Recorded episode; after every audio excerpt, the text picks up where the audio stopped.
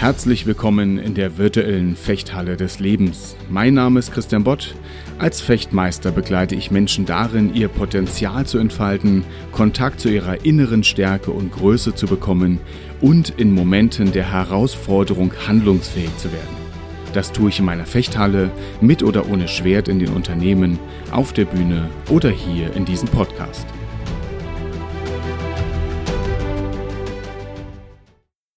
Stell dir eine Situation vor, die dich richtig herausfordert, die dich voll im Griff hat.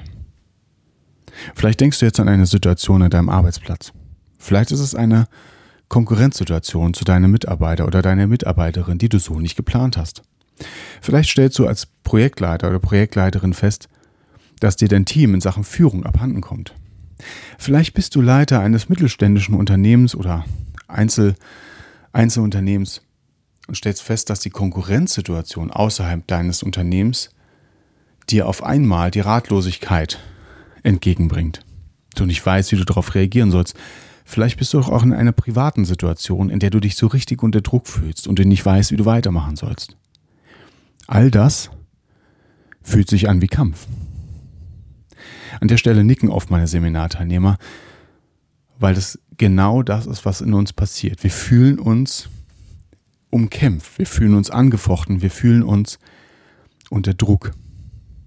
Und deshalb lässt sich das ganz gut in der Fechthalle immer so wieder visualisieren, wenn ich mit dem Schwert arbeite, weil wir hier so schön sehen können, was passiert eigentlich in einem Kampf? Was sind eigentlich die Gesetzmäßigkeiten in einem Kampf? Und das ist doch ganz einfach. In einem Kampf habe ich eine ganz klare Situation, ich werde angegriffen und ich mache was dagegen. Okay, jetzt stehst du also kurz vor einem Freikampf. Du hast ein Schwert in der Hand und du stehst kurz davor, mit deinen Gegnern in einen Freikampf zu gehen. Jetzt passiert Folgendes. Du erinnerst dich daran, dass dein Trainer vor einiger Zeit zu dir gesagt hat, du pass mal auf, wenn du im Freikampf bist, dann wirst du den Standardangriff erleben, den wir alle immer wieder sehen. Und ich gebe dir heute und hier ein Gegenrezept gegen diesen Angriff. Das heißt, wenn das nächste Mal dieser Angriff kommt, brauchst du keine Angst haben, denn du kannst dich schützen und du kannst gleichzeitig den Gegner treffen und damit die Situation beenden. Wunderbar. Du gehst also in diesen Freikampf rein und dir kann eigentlich nichts passieren. Denn wenn der Gegner angreift, dann hast du ja dein Gegenrezept. Und jetzt stehst du in diesem Kampf. Und wartest. Wartest auf diesen Angriff. Und du wartest immer noch. Der Kampf nimmt langsam Fahrt auf. Er entwickelt sich, indem ihr euch umlauert. Die Spannung steigt. Du wartest weiter. Gleich ist es soweit. Noch ein bisschen wart und auf einmal wirst du getroffen. Aus heiterem Himmel. Und du stellst fest im Nachhinein, das war genau der Angriff, auf den du vorbereitet warst. Das war genau das, was du eigentlich hättest verhindern können. Spielend leicht verhindern können, du hast es nur nicht gemacht. Dein Schwert, was hätte eigentlich dagegen arbeiten müssen, auf eine Art und Weise, wie du es gelernt hast, ist immer noch in Ruhe neben dir. Was ist passiert? Ganz einfach, du hast gewartet. Du hast gewartet. Und was passiert, wenn wir warten? Naja, unsere, unsere Aufmerksamkeit geht runter. Im Fechten ist das eine ganz klare Situation. Im Fechten heißt es eben nicht, wenn der Gegner eine Technik macht, dann mache selbst Folgendes dagegen, sondern da heißt es, wenn, da heißt es, provoziere den Angriff, locke den Gegner, gehe selbst in die Initiative, löse diesen Angriff aus und dann habe ich ein Gegenrezept dafür. Das ist das, was im Gefecht eigentlich passiert, beziehungsweise passieren sollte. Warum? Weil du dann nicht nur Kontrolle hast über das, was zu tun ist, sondern du weißt auch, wann es zu tun ist. Und nur beides zusammen gibt uns überhaupt die Möglichkeit zu handeln. Wir sind oft sehr gut vorbereitet auf die Frage, was muss ich machen? Aber wenn es dann soweit ist, ist es oft zu spät. Und das ist genau das, was im Fechten so ein Thema ist.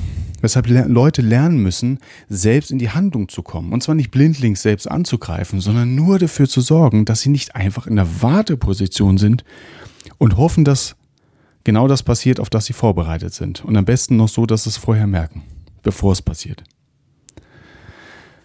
Und das ist ein Problem. Ich habe ähm, hab neulich ein Seminar gehalten in einer Sportschule und da haben wir dann äh, mittags in der Kantine gesessen, mein Blick ist so ein bisschen so umhergeschweift in dieser, äh, in dieser Kantine und dann blieb mein Blick auf einem Rettungsplan hängen. Das kennt ihr, ne? wenn ihr im Hotel wart oder, oder an öffentlichen Plätzen, sonst wo. Das ist, da ist ein Grundriss von dem Stockwerk, auf dem du dich befindest. Und es sind die Ausgänge signalisiert, äh, eingezeichnet. Also die Fluchtwege für den Fall, dass es brennt. Und noch etwas ist da drauf. Und das begann ich dann zu suchen auf diesem Plan. Ich muss zugeben, das Gebäude war ein bisschen verwinkelt, das Stockwerk war ein bisschen verwinkelt. Und ich brauchte eine Weile herauszufinden, wo ist eigentlich mein Standort auf diesem Plan. Ich suchte und suchte und irgendwann habe ich den Standort auch gefunden. Und dann fragte ich mich, wo sind denn von hier aus die Fluchtwege? Einen kannte ich, das war der Haupteingang. Okay, aber die anderen? Irgendwann hatte ich sie dann gefunden. Und dann fragte ich mich, Wer liest denn eigentlich solche Pläne? Ich persönlich glaube kein Mensch. Wann sollten wir denn solche Pläne lesen? Wir lesen doch solche Pläne nicht, wenn es nicht brennt. Nee. Oder? Also ich, ich kann mich nicht erinnern, dass irgendeiner schon mal in einem Gebäude gesagt hat, Leute, wir müssen mal kurz anhalten, ich muss hier mal schnell den Feuer, den Fluchtplan lesen. Macht doch keiner. Wir lesen solche Pläne nur dann, wenn es brennt. Wir sitzen im Sessel und sagen, hey, keine Sorge, wenn es brennt, kann ich immer noch lesen. Das Problem ist natürlich nur, wenn du diesen Plan studierst und herausfindest, wo du dich befindest und wo all diese Fluchtwege sind, wäre deine Panik voll durchschlägt und um dich herum eventuell Flammen oder Rauch ist, dann hast du doch keinen Nerv mehr, du hast überhaupt keine Ressourcen mehr, so einen Plan zu studieren. Dann rennst du raus, hoffentlich nicht in die falsche Richtung. Ich möchte jetzt kein Plädoyer gegen Rettungspläne, gegen Fluchtpläne hier bringen. Ich möchte aber dich mal dafür sensibilisieren, wo sind in deinem Leben diese Rettungspläne? Häng die an der Wand, schön, schön fein säuberlich, kompliziert und aufwendig im Studium? Oder sind das Pläne, die bei dir in der Schublade liegen? Die, wenn du, wenn es richtig, richtig hoch hergeht, dass du, wo du erstmal den Schlüssel suchen musst, um die Schublade zu öffnen. Darin sind wir gut. Wir sagen oft, ich habe einen Plan. Wir sind, sind so oft dabei zu sagen, ich bin hier super vorbereitet. Ich weiß genau, was ich machen muss, wenn es eintritt. Oftmals ist es dann aber zu spät. Wenn ich, wenn ich in die historischen Fechbücher blicke, dann, äh, dann wundert mich das auch nicht.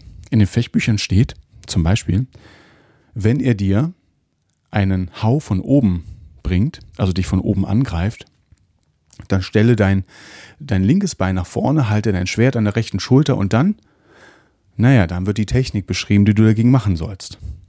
Wenn du all das tust, dann ist der Hau längst angekommen. Wenn du einem Tennisspieler sagst, wenn der Ball auf dich zufliegt, dann setz dein linkes Bein nach vorne, hol über rechts mit deinem Schläger aus und äh, wirst schon getroffen. Wir brauchen natürlich im Vorfeld eine Möglichkeit, eben über dieses Wann eine Kontrolle zu bekommen. Und wenn wir wenn wir anderen etwas beschreiben, ist das oft nicht drin. Ja? Wenn du hinfällst, dann versuche dich abzufangen. Nee, wenn du hinfällst, liegst du schon. Das, das ist einfach das ist eine, eine, eine, sprachliche Eigenheit, wie wir mit solchen Plänen umgehen. Wir machen das aber auch im Kopf. Wir machen das im Kopf, indem wir uns oftmals denken, den Fluchtplan kann ich mir immer noch studieren, kann ich immer noch studieren, wenn es brennt. Jetzt mach mal keine Panik. Und genau so gehen wir oft im Leben mit solchen Situationen um. Und dann fragen wir uns manchmal, warum wir der Konkurrenz und der, der, der Herausforderung hinterherrennen. Warum ich erst reagiere, wenn ich bereits geschlagen wurde. Wie gehst du in deinem Unternehmen mit Konkurrenzsituationen innerhalb und außerhalb deiner Firma um? Hast du dafür einen Plan und kannst du den auch umsetzen? Oder wartest du darauf, bis die Situation irgendwann so wird, dass du denkst, jetzt soll ich mal reagieren, dann ist es zu spät. Wer reagiert im Schwertkampf ist eigentlich schon auf dem Weg zu verlieren. Und da möchte ich dich heute für sensibilisieren. Wann hast du Pläne in der Schublade, die du eigentlich längst mal hättest nach vorne, also hervorholen sollen? Ich möchte nicht jetzt hier ein Plädoyer dafür geben, dass du permanent dich mit Worst Cases auseinandersetzen sollst. Hier geht es nicht darum, hier geht es nicht nur darum, dass du dich gegen Angriffe wappnest, diverser, diverser Art. Hier geht es auch darum, wie gehst du in eine Situation hinein, die du einfach besser kontrollieren möchtest. stell dir vor, du gehst in ein Konfliktgespräch hinein. Gehst du in diesem Konfliktgespräch so vor, dass du versuchst einigermaßen besonnen zu reagieren und dieses Gespräch einigermaßen gut zu führen, auch wenn auf einmal Dinge passieren, die dich, die dich richtig reizen oder die dich aus der, aus der Reserve locken? Oder machst du dir im Vorfeld Gedanken darum, was kann mir hier passieren? Was sind die Situationen, die mich, die mich so ein bisschen antriggern können, die mich so ein bisschen aus der Bahn werfen können? Wie möchte ich darauf reagieren? Was ich damit sagen möchte ist, bist du in der Lage, das, was auf dich zukommt, bist du in der Lage darauf, zeitgemäß zu reagieren? Und da sollten wir uns vielleicht einfach mal zwei Fragen stellen. Zum einen, wenn du dich auf etwas vorbereitest, dann ist es relevant, ob du dich auf etwas vorbereitest, bei dem fraglich ist, ob es passiert oder wann es passiert. Also Beispiel, nehmen wir den Feuerplan. Der Feuerplan, der Fluchtplan, der Rettungsplan in diesem Hotel war für den Fall, dass es passiert. Anders gefragt, es ist fraglich, ob es passiert. So. Das heißt, an der Stelle sollten wir so weit vorbereitet sein, dass wir in der Lage sind, das auch auszuführen. Aber es sollte nicht unseren Alltag bestimmen. Wir können nicht zwölf Feuerübungen am Tag machen, dann kommen wir zu nichts anderem mehr. Wir können uns nicht das ganze Leben lang mit Worst Cases auseinandersetzen, dann kommen wir zu nichts anderem mehr. Du kannst auch nicht, wenn du in ein Gespräch reingehst, in ein Konfliktgespräch reingehst, die ganze Zeit darauf gefasst sein, dass es gleich hoch hergeht. Dann geht es nämlich auch hoch her, weil du diese Stimmung mitbringst. Das können wir nicht machen. Und dennoch ist es wichtig, dass wir diese Vorbereitung so machen, dass wir sie im Fall der Fälle aber anwenden können. Das ist ein ganz wichtiger Plan. Und in der Hinsicht ist es auch die Frage, bist du Zeit, eben, eben zeitgemäß in der Lage zu handeln oder rennst du eben dieser Situation nur hinterher? Die weitere, Situ äh, die, die weitere Variante wäre aber, wenn es nicht fraglich ist, ob es passiert, sondern wann es passiert. Also du weißt ganz genau, dass es passiert ist, die Frage ist nur wann. Da sind wir richtig gut drin. Da sind wir richtig gut drin, denn wir wissen ganz genau, wir brauchen dafür einen Plan. Wir wissen ganz genau, wir müssen uns darauf vorbereiten. Und wann machen wir es? Naja, wenn es soweit ist. Das wäre ungefähr so, als wenn du in einen Freikampf gehst und sagst, die Techniken und Taktiken, die ich für diesen Freikampf brauche, die lasse ich mir beibringen, während der Gegner angreift. Dann habe ich immer noch Zeit. Ist schwierig, können wir uns gut vorstellen. Aber tatsächlich, wo ist das denn in deinem Leben? Wo ist das in meinem Leben, in unserem Leben, dass wir genauso vorgehen, dass wir wissen, es werden Situationen kommen, die uns in unseren Grundfesten herausfordern. Die werden kommen. Es ist nicht die Frage, ob es passiert, es ist äh, nur die Frage, wann es passiert. Bist du darauf vorbereitet? Und das muss nicht, wie gesagt, es muss nicht nur negativ sein, es kann auch positiv sein, positiv herausfordernd. Ja, das können Situationen sein, in denen du weißt, ich komme hier in eine Situation, wo ich in meiner, meiner Firma einen Vortrag halten muss. Ich komme vielleicht in eine Situation, ähm, wo ich eine Präsentation zu halten habe, was ich noch nie so in dieser Konsequenz gemacht habe. Was ist es, wenn mich mal ein Kunde fragt, warum ist Ihr Produkt genau das, was Sie mir empfehlen würden? Was macht Ihre Firma anders? Oder du bist in einem Vorstellungsgespräch und der Gesprächsleiter fragt dich, warum wollen Sie ausgerechnet bei uns anfangen? Dann stellst du fest, ja, die Frage kann ich nachvollziehen, habe ich nicht drüber nachgedacht. Zu spät. Und das ist der, der wichtige Punkt. Die Frage ist also, wann bereiten wir uns auf das vor, bei dem wichtig, äh, klar ist, dass es passiert. Wann bereiten wir uns darauf vor? Heute, jetzt, hier, in diesem Augenblick. Oder am besten so schnell wie möglich. Bereiten wir uns darauf vor, auf die Fälle, bei denen wir wissen, das kommt, wir wissen nur noch nicht wann. Du bist in einem Unternehmen, du weißt ganz genau, du kommst irgendwann in eine Situation, in der du mit externer Konkurrenz konfrontiert bist. Frage dich heute, wie werde ich dann damit umgehen? Ganz konkret. Hier geht es nicht um Spekulation. Du weißt nicht genau, was passieren wird, aber du weißt doch im Großen und Ganzen, wie du dich vielleicht darauf vorbereiten möchtest. Auch innerhalb des Unternehmens. Du bist in einem Projektteam. Du hast jemanden, mit dem du so ein bisschen in so einem netten in so einer netten Konkurrenzsituation bist, du hast hier so ein bisschen so einen, so einen kleinen Wettbewerb, dann kannst du dich gleich fragen, was passiert denn, wenn das umschlägt? Wie möchte ich darauf reagieren? Oder wie möchte ich als Teamleader damit umgehen, wenn ich merke, dass diese von mir falsch angeleitete Wettkampfsituation auf einmal in eine destruktive Konkurrenzsituation zwischen den Teammitgliedern umschlägt. Das wird passieren. Vielleicht hast du dich umsonst darauf vorbereitet, wenn es nicht passiert, aber die, die Wahrscheinlichkeit ist hoch. Wie gehst du dann damit um? Wirst du dann erst lernen, bisschen provokant formuliert, verzeih mir, wirst du dann erst lernen, wie Führung funktioniert, was man da machen kann oder bereitest du dich im Vorfeld darauf vor? Du hast ein Unternehmen, in dem du die ersten zwei Mitarbeiter einstellst. Das war vor vier Jahren. Inzwischen hast du fünf, sechs, sieben Mitarbeiter. Wann lernst du zu führen? Wenn es zehn sind? Wenn es 20 sind? Wenn es 100 sind? Oder gestern? Heute, jetzt? Warum solltest du führen lernen? Läuft doch alles gut. Naja, weil es irgendwann nicht so ist. Menschen sind Menschen. Immer wieder kommen wir in Situationen, in denen wir uns sagen, ich weiß, das kommt irgendwann mal und da muss ich auch noch mal was machen, da muss ich mal irgendwie mich darauf vorbereiten. Ich sollte mal, ich sollte mal. Bitte jetzt, heute, hier. Das ist wichtig.